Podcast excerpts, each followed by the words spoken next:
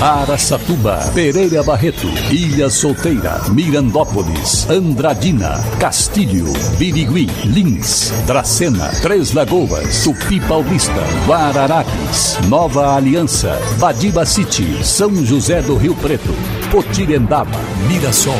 Azevedo Auditoria Soluções Empresariais apresenta SRC Notícia. A informação para mais de 3 milhões e meio de ouvintes. Apresentação Nivaldo Franco Bueno. E nossa saudação hoje para o Carlos Oliveira, da Retífica Tietê em Lins, e ouvinte assíduo do SRC. Carlos, a você e a todo o pessoal da Retífica Tietê, muito obrigado pela audiência e aquele abraço. SRC Notícia. Notícia.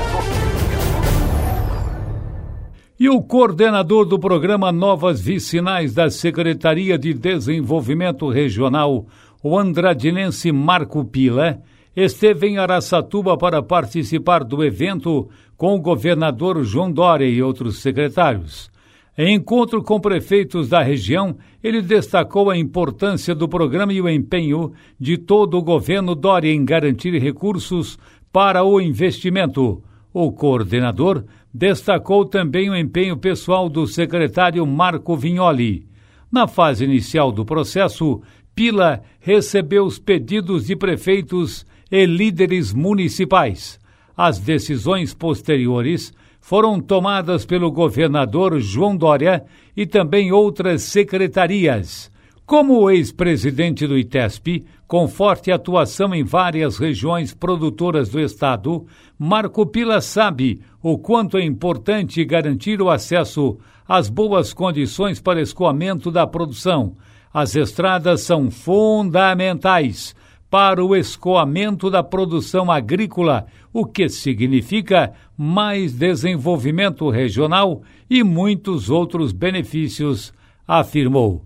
O encontro em Araçatuba, conforme divulgamos ontem, foi muito produtivo pelo governador e pelo Marco Vignoli e outros secretários que acompanharam o chefe do executivo do estado de São Paulo.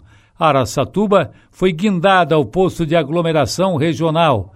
Isso é muito interessante. Como já acontece com São José do Rio Preto, Piracicaba e outras grandes cidades. O próximo passo será transformar também Presidente Prudente numa outra regional paulista. Agora, a expectativa nossa também é de que tenhamos a oportunidade de ver a criação do Escritório Regional de Governo em Lins e do Escritório Regional de Governo em Andradina. Essas duas cidades serão desmembradas de suas sedes atuais. Lins se desloca de Bauru, se separa de Bauru e fica com um monte de cidades também sob a sua responsabilidade. E Andradina vai se transformar em escritório regional, segundo o prefeito Mário Celso Lopes, e com 20 cidades. Eram 16, mais quatro foram colocadas, então Andradina vai ter ou vai ser sede de 20 cidades da região que o prefeito andradinense chama de Península dos Grandes Lagos. Nome bonito. Se trabalhar direitinho, isso vai dar certo. Clementina. Na região de Araçatuba, Clementina teve seu nome em homenagem à filha de seu fundador. Hoje, estima-se população em mais de 6 mil habitantes e tem como fonte econômica a produção de álcool e açúcar. Clementina, também presente no SRC Notícias.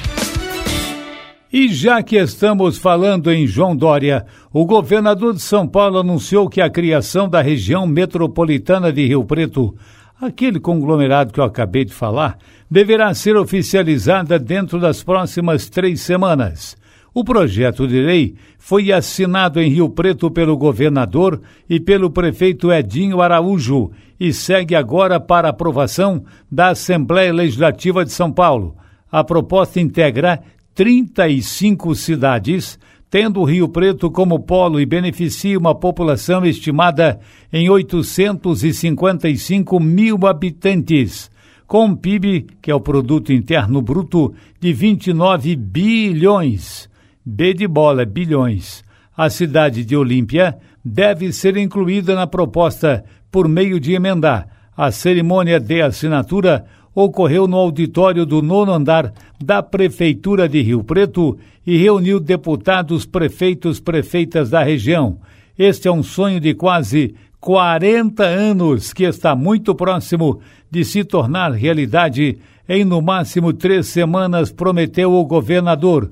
O prefeito de Rio Preto, Edinho Araújo, disse que essa integração oficializa a liderança de Rio Preto na região e citou os benefícios da região metropolitana em serviços públicos, infraestrutura e transporte público. Tá certo, eu acho que isso vai ser interessante. Vai agilizar o atendimento do governo do estado de São Paulo para cidades importantes do interior do estado.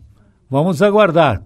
No papel, tudo bem, tudo pronto, três semanas. Na prática, leva um pouquinho mais. E agora Andradina é notícia, repórter Jade Oliveira, SRC. Desde que começaram as entregas de cestas básicas em Andradina, arrecadadas por meio da campanha Judijá, todos os dias uma equipe do grupo SRC está nas ruas da cidade, indo conferir pessoalmente o endereço das famílias que se cadastraram nesse período de vulnerabilidade e necessitam de um apoio. Mais do que visitar, nossa equipe conhece as histórias e se solidariza com essas pessoas. Uma das famílias visitadas é a de Quelita Barbosa, moradora da Coab São João. Quelita, você foi indicada indicada pela Analu para estar tá recebendo a doação de cesta básica. Por que, que ela fez essa indicação para sua família? Porque no momento eu estou desempregada, né? Já tem um ano. E faz cinco meses que o meu ex-marido saiu de casa e deixou eu e três crianças. Desde que a campanha solidária foi ao ar, nós já visitamos centenas de famílias e essas entregas só continuam porque nós temos diversos parceiros que apoiam, seja nos pontos de arrecadação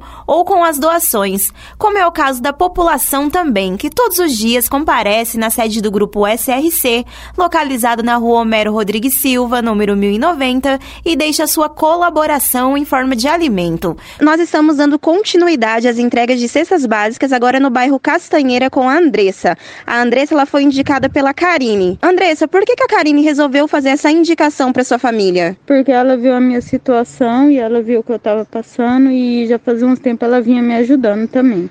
Aí ela perguntou se, se ela pudesse, como vocês estavam doando a cesta, se ela pudesse colocar meu nome para mim estar recebendo a cesta, se eu estava precisando também. Eu falei que sim. Em nome de todo o grupo, eu agradeço a você, morador de Andradina, e empresários e patrocinadores que continuam auxiliando na campanha Ajude Já. Jade Oliveira, SRC. E prossegue a campanha Ajude Já campanha da solidariedade do SRC em todas as cidades onde nós temos emissora de rádio e jornal.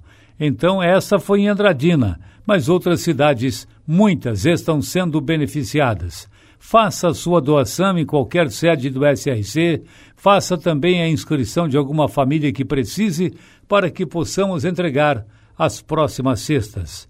A fome mata. A fome é um grave problema, a gente pode não resolver, mas vamos minimizar sim a grave situação de muitas famílias que não têm nada para colocar na mesa. Para empresas inteligentes, Azevedo Contabilidade e Soluções Empresariais. Serviços de contabilidade e auditoria com profissionais com experiência nas áreas de gestão empresarial. Rua Bandeirantes 1438, fone 18 31 17 4500. Escritórios em Araçatuba, Bauru e São Paulo. Acesse azevedo.cnt.br. Azevedo Contabilidade e Soluções Empresariais. Há 28 anos oferecendo oferecendo serviço de qualidade. Nosso compromisso é com o seu sucesso. Depois de apresentar o estudo de viabilidade da nova Ferroeste para o ministro Tarcísio Gomes de Freitas da Infraestrutura em Brasília, o governador do estado de Mato Grosso do Sul, Reinaldo Azambuja, seguiu para a agenda com a ministra Tereza Cristina, que é de Mato Grosso do Sul e que é da Agricultura, onde formalizou ações que ampliam políticas públicas aos produtores sul-matogrossenses. Os encontros foram todos realizados na capital federal. No Ministério da Agricultura, Pecuária e Abastecimento, Reinaldo e Tereza assinaram documentos que formalizaram a adesão de Mato Grosso do Sul ao Programa de Consolidação de Assentamentos Produzir Brasil e realmente uma coisa muito interessante, enquanto o Produzir Brasil será responsável por levar até o ano de 2022 a assistência técnica a mais de 3 mil produtores rurais do território de Mato Grosso do Sul. Boa iniciativa!